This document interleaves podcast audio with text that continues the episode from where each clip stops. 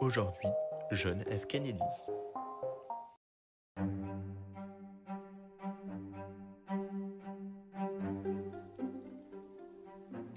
John Fitzgerald Kennedy, né le 29 mai 1917 à Brooklyn, est issu d'une famille fortunée, originaire d'Irlande et très attachée à la religion catholique. Son père est l'un des soutiens de Roosevelt en 1933 et le pilier de ses réformes dans la banque et la finance. Il est également ambassadeur des États-Unis au Royaume-Uni en 1938.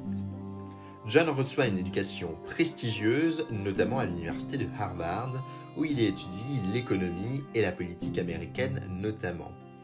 L'arrivée de son père en Angleterre lui permet de visiter l'Europe, dont l'Allemagne nazie. Il rédige son mémoire Pourquoi l'Angleterre dormait, qui porte sur la participation du Royaume-Uni aux accords de Munich. Celui-ci est publié et obtient un succès en librairie. Le jeune Kennedy semble destiné alors au monde journalistique.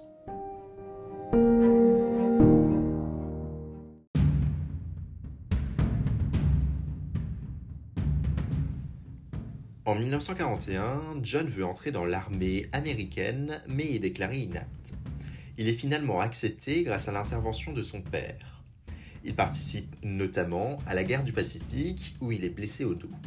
Sa bravoure et sa force lors de ce moment lui a valu la Navy and Marine Corps Medal. Il reçoit également la décoration du Purple Earth et participe à l'évacuation de Marines encerclés par les Japonais lors du raid de Choiseul en novembre 1943.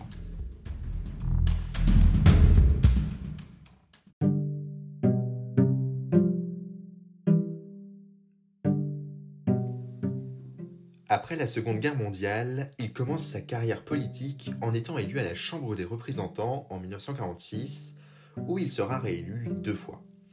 En 1952, il sera candidat en tant que sénateur, où il va réussir de justesse à battre son concurrent républicain. En 1955, il écrit le livre Profiles and Courage. Prix Pulitzer en 1957, il y fait la biographie de huit sénateurs américains.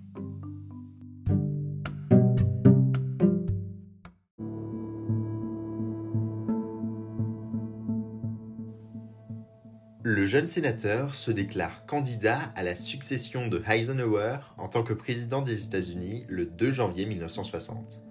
Il obtient la nomination du Parti démocrate et a comme colistier Lyndon B. Johnson.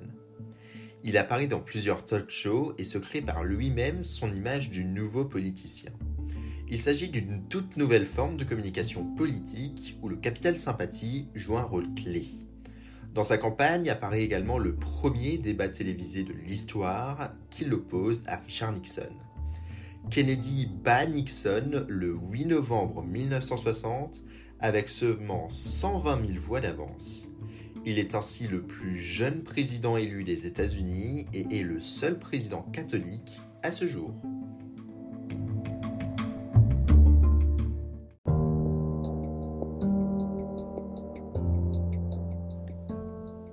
Sur le plan extérieur, son mandat est marqué par la guerre froide.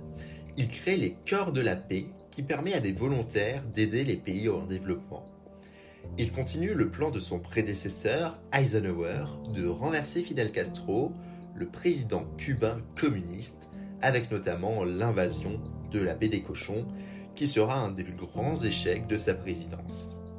La découverte de missiles soviétiques sur l'île de Cuba crée une grande crise diplomatique avec l'URSS qui résultera par un accord entre les deux grands dans la continuité de la coexistence pacifique initiée à la Vienna Summit de l'été 1961, où Kennedy rencontre Khrushchev, le leader de l'URSS.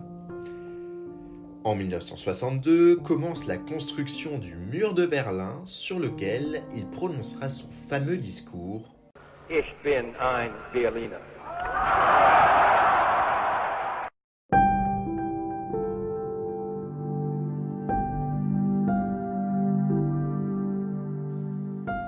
JFK signe le traité de Moscou en 1963 qui permet l'interdiction des essais nucléaires, un premier pas vers le désarmement. Il est un artisan majeur de l'escalade de la guerre du Vietnam.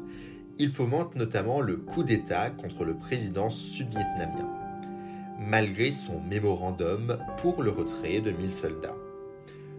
Sur le plan intérieur, il milite contre la ségrégation raciale. Il soutient notamment Martin Luther King, qu'il rencontre. Son programme Nouvelle Frontière veut améliorer le sort des classes moyennes et des droits civiques des citoyens américains noirs. Il lance également le programme Apollo avec son discours We choose to go to the moon in this decade and do the other things, not because they are easy, but because they are hard.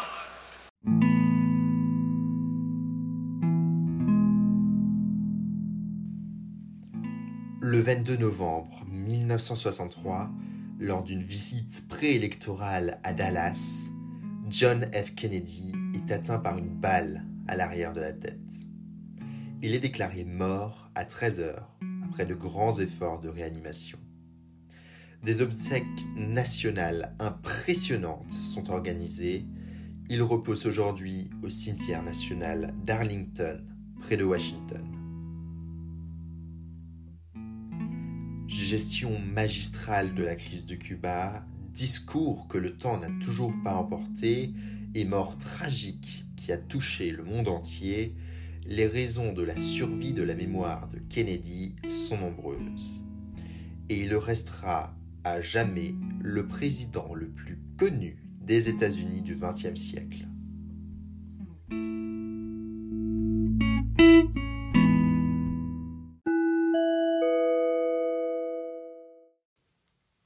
Merci d'avoir écouté le premier épisode de Figure d'Histoire. S'il vous a plu, n'hésitez pas à vous abonner au podcast sur votre plateforme de podcast favorite pour ne pas louper le prochain épisode. Et à laisser une note de quelques étoiles. N'hésitez pas non plus à suivre le podcast sur les réseaux sociaux et à le partager avec votre entourage. C'était Constant Janson et je vous dis à très vite pour un prochain épisode.